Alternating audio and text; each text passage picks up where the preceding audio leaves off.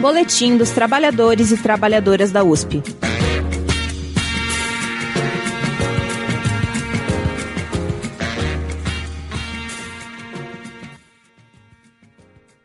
Saudações, companheiros e companheiras da USP. Estamos no ar com mais uma edição do Boletim de Áudio dos Trabalhadores e das Trabalhadoras da USP, produzido e apresentado pelo Sintusp. Estamos aqui com mais uma edição aí, depois de. Bom, todo mundo vai saber o assunto, que está todo mundo puto e engajado né, nessa questão aí da bonificação, enfim. Estou aqui hoje para falar desse assunto com dois dos nossos representantes no Conselho Universitário, né? Que é a Babi, que é funcionária da HU. Salve aí, Babi, como que você tá? E aí, pessoal, tudo bem? E aí, estamos também aqui com o Reinaldo, que tá, tá direto aqui com a gente, funcionário da educação. Fala aí, Reinaldo. Beleza, Suna, saudações aí para todo mundo, Babi. Então vamos lá. É a estreia da Babi, né, Babi? Você não tinha participado ainda do boletim. Ou já Primeira tinha? vez. Aí, ó. Então, seja bem-vinda aqui ao nosso, nosso estúdio, no estúdio do Sintusp aqui. que são de última, como tudo de última geração aqui. Então, vamos, vamos lá. Então, primeiro, começando o nosso boletim com os salves, né? Os costumeiros salves. E o salve vai para quem aí hoje que que a gente é, para qual qual categoria, para qual funcionário? É, o salve essa semana tem que ir para os professores que nas últimas semanas vieram lutando contra a, o novo ensino médio, né? A reforma do, do ensino médio. É, e também para os metroviários que protagonizaram uma, uma greve dura, que o Tarcísio foi muito duro, mas eles foram muito firmes, mostraram muita organização. Então, acho que um salve aí para os metroviários e para os professores que têm que ser nossos aliados, que são nossos aliados na luta contra o Tarcísio. Boa, boa. Um grande salve aí para essa greve vitoriosa. E eu vou dar um salve rápido aqui para o pessoal da Fefeleche. Vou dar um salve aqui para o Adriel, que está sempre escutando a gente, o pessoal da manutenção. E para a Jussiele aqui também, da Comissão de Pesquisa da Fefeleche e pro Xuxa também, que provavelmente não vai ouvir, mas a gente vai levar lá na sala dele para ele ser obrigado a escutar o boletim. E agora o antissalve, para quem que vai o antissalve, Reinaldo? Bom, para não perder o costume, a gente começa, né, o antissalve para reitoria. Mentira, sério? Tá mais depois desse CO aí que a gente vai falar um pouco hoje, né? É, mas também a gente estende o antissalve para o governo Tarcísio, tanto pela forma como lidou aí, pela molecagem que tentou fazer com a greve dos metroviários, né? É, e pela forma dura como tentou tratar a greve, quanto também pela política aí que ele está aplicando, que é aplicada da reforma administrativa, que a gente vai falar um pouco aqui hoje também. E já aproveito, já estendo também um antissalve pro, pro sumido, né? O Bolsonaro que acabou de voltar. Espero que seja preso em breve também. Que, que, que te ouçam todos os deuses aí, te escute para acontecer isso em breve. Então vamos começar aí com a pauta. Eu acho que está todo mundo querendo ouvir também uns informes do CO sobre a questão, né, que, sobre as várias questões, tanto do prêmio da gratificação quanto da pauta unificada da campanha salarial, enfim. Temos várias pautas aí, mas é bom começar com esse informe aí do CO, para vocês falarem para quem não, não participou e não viu. Bom, então, eu, eu começo e depois a Babi pode completar também para falar um pouco do ato que a gente fez, né? Mas da reunião do Conselho Universitário, que foi na semana passada, estava é, na pauta essa questão que gerou grande polêmica aí na categoria, que eram aquelas propostas de um prêmio de excelência acadêmica e daquela gratificação. Principalmente a proposta de gratificação foi bastante comentada e gerou bastante indignação, porque ela previa uma diferença de valores muito grandes entre os docentes e os funcionários que iriam recebê-la, né? Era de 4.500 a 5 mil reais para os funcionários que fossem receber e os docentes de 27 a 30 mil reais. E ainda assim, além disso, na verdade, ela excluía né, uma, uma maioria da nossa categoria, já que era uma gratificação prevista apenas para quem entrou a partir de 20 de março de 2003. o que no nosso caso dá mais ou menos um terço somente da categoria. Então, é, na semana que antecedeu ao CO, houve bastante discussão sobre isso, a gente realizou uma assembleia bastante grande né, sobre para questionar o tema, aprovamos uma carta aberta também, que foi entregue lá para os membros do Conselho Universitário.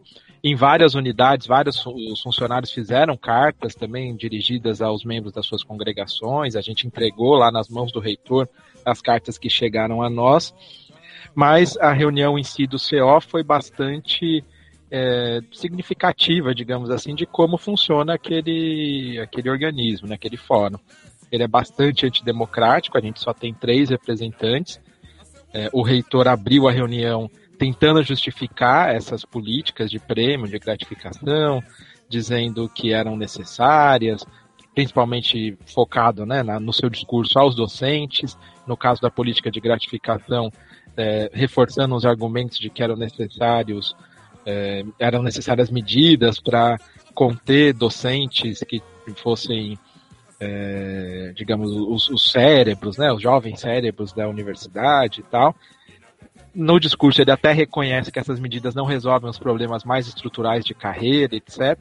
Faz algumas promessas vagas que iria rever essas questões, mas mantém a, a proposta tal como ela estava apresentada. É, infelizmente, apenas nas nossas três falas, né, nós três, os, os três representantes, tanto a Bárbara, o Samuel e eu, falamos e apresentamos as posições da categoria principalmente questionando o fato de que prêmios e gratificações não resolvem os problemas nossos, né, da nossa defasagem salarial e tal, que a gente vai falar mais disso depois, é, e também, no caso específico da gratificação, defendendo a isonomia, que ela fosse para todos, independentemente do ano de ingresso na USP, e que os valores fossem iguais aos valores que, for, que iam ser pagos aos docentes. É, mas a gente foi voz é, bastante isolada no conselho. Quem acompanhou, né, muitas pessoas assistiram ao vivo, percebendo que basicamente só as nossas falas colocaram esses temas. Uma fala de uma estudante também questionou, principalmente a disparidade dos valores, e um outro docente questionou o fato dos, do, do pessoal é, acima de 20 anos de casa não receber a gratificação. E no final, para piorar, o reitor sequer encaminhou as nossas propostas. A gente até teve um pequeno bate-boca ali para tentar meio que garantir que pelo menos fosse encaminhado, né? Para a gente pelo menos a poder aferir os resultados. Mas nem isso ele fez, manteve a proposta tal como, tal como apresentou e elas foram aprovadas. Então, é, acho que o informe do CO um pouco é isso, ou seja, demonstrou bastante como é, não dá para ter nenhuma ilusão de que lá dentro daquele conselho a gente vai conseguir alguma coisa, porque é um espaço muito controlado pela reitoria e que a gente tem uma representação muito pequena, apesar de aguerrida, né? E as suas impressões, Babi, você que estava lá também participou? Sim, foi, foi bem esse o, o, espírito geral do Conselho Universitário, sendo bem antidemocrático. É, a nossa expressão ali dentro realmente é para não deixar que eles contem a história do, só do jeito deles, né? Então a gente coloca ali as posições que, que são da categoria, que é, enfim, para não deixar passar em, em, branco essa, essa as manobras autoritárias da reitoria com a, a, categoria de conjunto, né? Mas eu acho que é importante isso que o Reinaldo falou, que o espaço, além de ser muito antidemocrático, é um espaço de gente que está junto com a reitoria, porque, como dizem por aí, né, ninguém chega a diretor de unidade impunemente, né, ou superintendente, coisas do tipo. Então é um espaço bastante controlado ali pelo, por eles, pela reitoria. Então é, é muito importante assim, a gente ver que o, o, nosso potencial é dentro da mobilização para inverter o curso da, das coisas, né? Então nesse sentido eu acho que o ato que a que, que o sindicato convocou, que a categoria atendeu o chamado, foi um ato muito bom, é, que tinha uma expressividade de de participação de várias unidades, né? Então tinha gente de muitas unidades, o que é muito bom, é um dos maiores atos dos últimos tempos que a gente fez, mas é, não foi o suficiente para impedir que se aprovasse essa proposta da, da reitoria. Então acho que isso é uma questão importante do, da categoria V, que para seguir as mobilizações por uma valorização real do salário, é, como a gente vai falar mais para frente, mas a incorporação de um valor fixo, né? É, e do reajuste das perdas, a gente vai precisar de uma mobilização mais decidida, mais forte e, e unificada da categoria, né? E eu acho que é importante é, lembrar também que nesse caso da, do prêmio, que é um prêmio de 5 mil para todo mundo, é, não importa o, o, o, ano que entrou na USP, não importa a categoria que está, mas importa se você é efetivo ou terceirizado. Então eu queria ressaltar isso, que, o, que esse prêmio ele deixa de, de fora, exclui os terceirizados, né? É, mostrando que a reitoria realmente não está preocupada em resolver o problema é, das mulheres, dos negros, que na universidade hoje são a maioria dos terceirizados. Então, isso é importante lembrar que o prêmio expressa essa, essa divisão da, da nossa categoria entre efetivos e terceirizados. E lembrar que a gente aprovou nas últimas assembleias é, uma proposta vinda do CDB, que é de fazer uma campanha muito forte de denúncia dessa divisão da nossa categoria, da, da desigualdade de direitos entre efetivos e terceirizados, não simplesmente é, como uma forma de ver os terceirizados é, como uma, uma, atuação, solidária aos terceirizados, porque eles ganham menos, têm menos direitos e, e, e essa, essa situação real e concreta que eles têm. Mas também uma forma de ver que é um ataque à nossa categoria, que divide a nossa categoria, enfraquece a nossa, a nossa luta.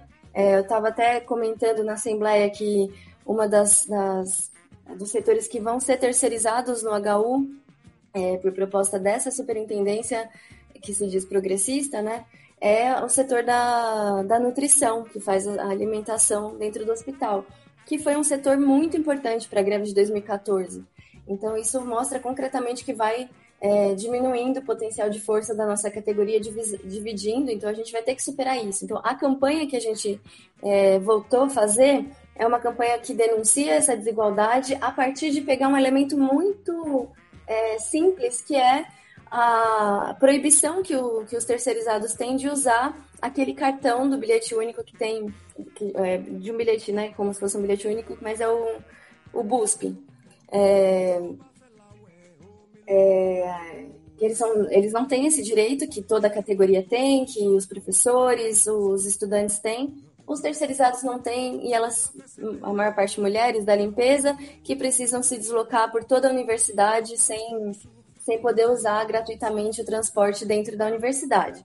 Então, é, a partir de, um, de uma questão elementar, que é o acesso ao ônibus, a gente quer dar uma ampla divulgação à necessidade da gente unif se unificar com efetivos e terceirizados, fazer a unificação entre efetivos e terceirizados é, e lutar para que os terceirizados tenham os mesmos direitos e os mesmos salários é, que os efetivos que fazem as, as mesmas funções. É muito importante mesmo esse debate, né?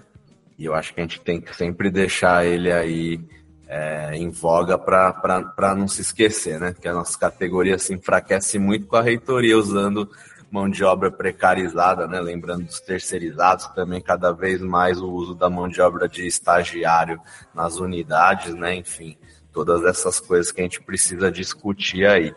E, e, e já fazendo a ligação, né? Porque as coisas são muito ligadas.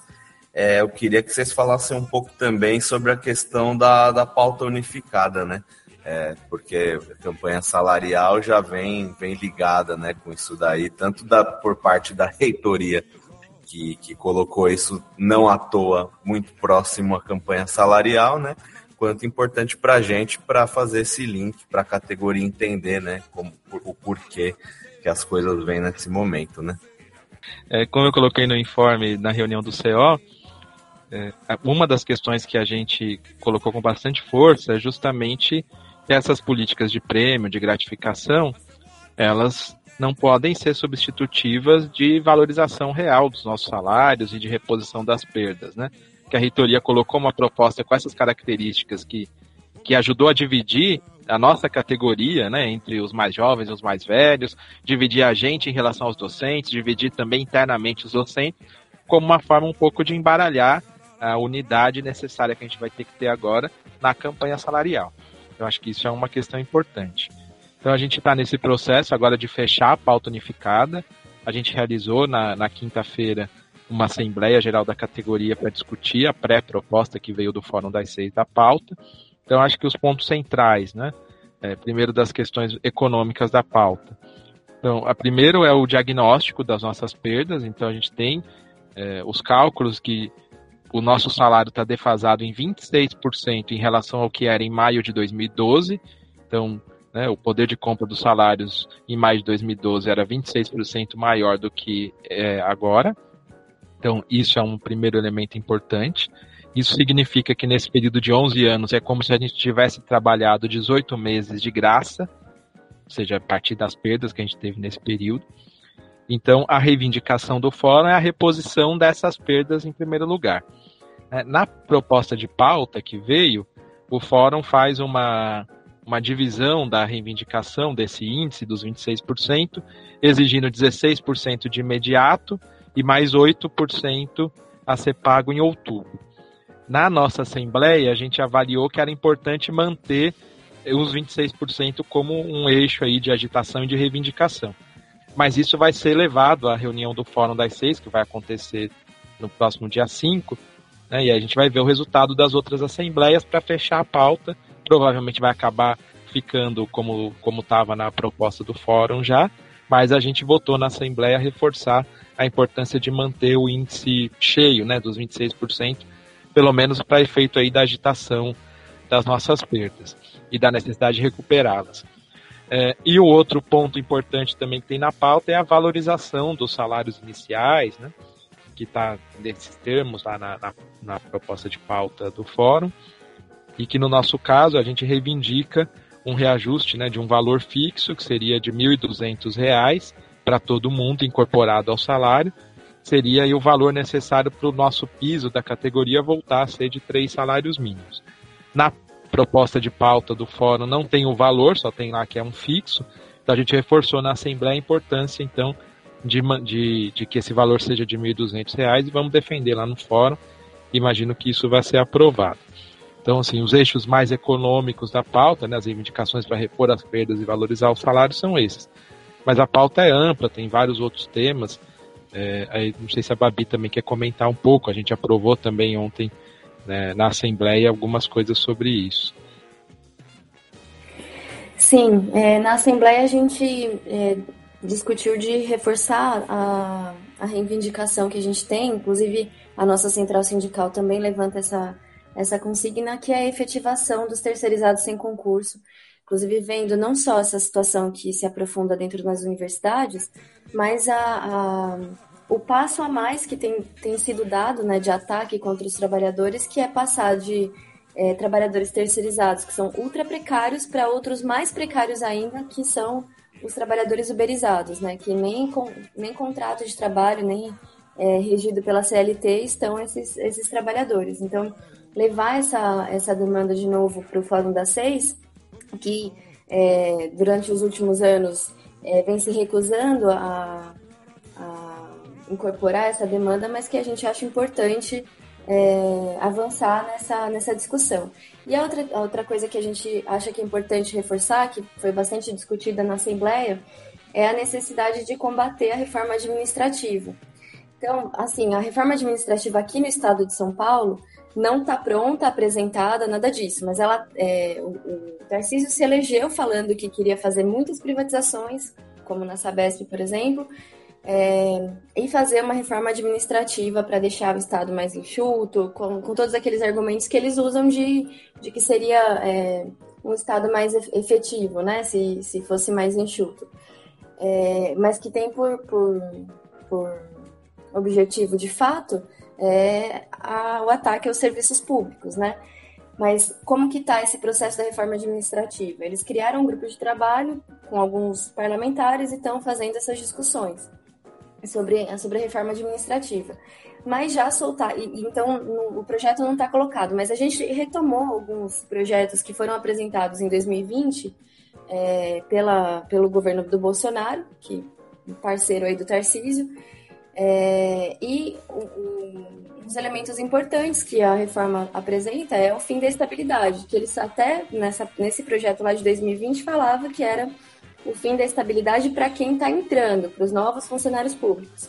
Só que eles colocavam também lá um, elemento de é, fazer avaliação é, dos funcionários é, a partir de, é, de critérios como se, foi, é, se teve produtividade ou não teve produtividade. É, inclusive na USP tem, a reitoria aprovou em, em 2021 uma política de inovação que coloca esse elemento também de, de, análise dos funcionários, só que ligado a projetos de inovação. Então, se, se o funcionário se ligou a projetos de inovação, isso tem que ser considerado como um ponto extra. Mas voltando para a reforma administrativa, é, o objetivo é, que eles têm com essa avaliação é poder é, desligar o funcionário. Então, não vai mais precisar por, por, por, é, passar por sindicância, processo administrativo, esse tipo de coisa. Então, é sim uma mudança na, no regime de estabilidade do, dos servidores antigos também. Tem outras coisas do tipo é, fim do quinquênio, fim da sexta parte, que são as progressões de carreira por tempo, como eles chamam, né? Isso também mudaria. É, coisas que a gente vem denunciando bastante aqui nos últimos tempos, que é, é o, conflito de interesses entre o público e o privado, né? Ao reitores e ex-reitores é, serem membros dos conselhos administrativos de fundações privadas, que são pequenas empresas, né, nem tão pequenas assim, é, isso não seria mais ilegal. Com a reforma administrativa, poderia, é, isso seria parte do arcabouço legal que eles poderiam utilizar.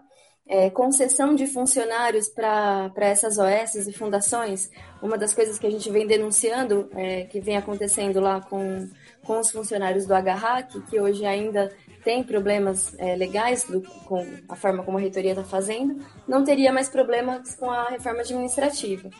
E eu queria chamar atenção é, para isso, porque esse ataque que a reforma é, administrativa está fazendo, que é muito direcionado à base do funcionalismo, é importante que, que fique claro isso, não é a, a casta do, de funcionários públicos que recebem altos salários, que são de cargos de confiança, não é isso. É um ataque à base do funcionalismo e isso tem um objetivo é, fundamental de enfraquecer esses trabalhadores que durante as últimas décadas vieram lutando contra a privatização neoliberal dos serviços públicos. Né? Então, uma das coisas escandalosas que, que vem acontecendo na cidade de São Paulo é o preço para é, fazer o, o velório de uma pessoa, que antes era duzentos e poucos reais e agora passou para mais de mil reais. Então, esse é o, o isso é o objetivo final, né? Atacar esses direitos sociais e ir transformando eles em mercadoria. Então, acho que esse é um elemento importante que a gente precisa reforçar na nossa campanha salarial, que é o momento da, da, da gente lutar pela valorização do nosso salário, pelos reajustes, da, para recompor as perdas, mas também é um momento de unidade da categoria é, inclusive com as outras universidades, para a gente lutar pelos nossos direitos e contra esse projeto que vem sendo implementado também aqui dentro da universidade. Gente, e agora indo para o final aqui, a Babi já falou um pouco no final da fala dela, né, sobre tarefas que a gente tem aí para o próximo período, mas também seria importante umas orientações aí do que foi tirado, deliberado na Assembleia de ontem, né, do dia 30, quais são as orientações para lutar contra todas essas questões aí que vocês colocaram na fala de vocês? Só muito rapidamente, antes disso, a gente aprovou também na Assembleia, esqueci de falar disso, levar para o Fórum das Seis a reivindicação do reajuste mensal dos salários, né? e a gente quase todo ano também aprova, em alguns momentos até já entrou na pauta unificada, vamos ver agora como vai ser essa discussão lá. É, e a pauta ela tem outros temas, como a questão da, da, do acompanhamento dos efeitos da, da pandemia da Covid, acesso permanente estudantil, condições de trabalho e estudo, defesa da saúde pública, dos HUs e dos centros de saúde, enfim. É, inclusive também incorporamos na pauta a defesa de que as creches né, se mantenham nas universidades, porque a reitoria acabou de anunciar, inclusive, a um convênio com a Prefeitura de São Paulo, que é, na verdade, uma forma de terceirizar a creche oeste. Né? Ela quer reabrir a creche oeste de uma maneira terceirizada, com, a partir de uma relação com organizações sociais também dessa área de educação. É, enfim, então, em torno de tudo isso, o que a gente aprovou na Assembleia é justamente a necessidade de manter a unidade da nossa categoria e, e também estender essa unidade para com os docentes, os estudantes as outras universidades e o conjunto do funcionalismo público, tanto pelas nossas pautas né, da campanha salarial internas, quanto obviamente, na luta que vai ser necessária para barrar esse projeto do Tarcísio.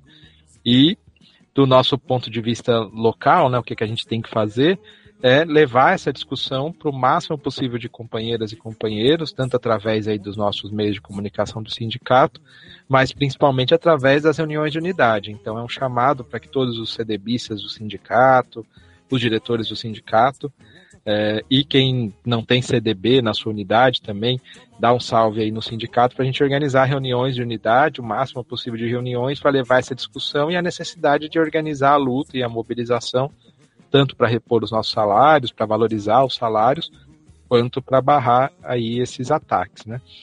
É, e só aproveitando também, antes de acabar, que a gente está com um período aberto de inscrições para o CDB do sindicato. Então, aqueles que são sócios do sindicato e querem fazer parte do conselho diretor de base, procurem aí as informações no nosso site e se inscrevam, porque é muito importante também fortalecer o nosso sindicato. Então, eu acho que é isso. Não sei se a Babi tem algum complemento.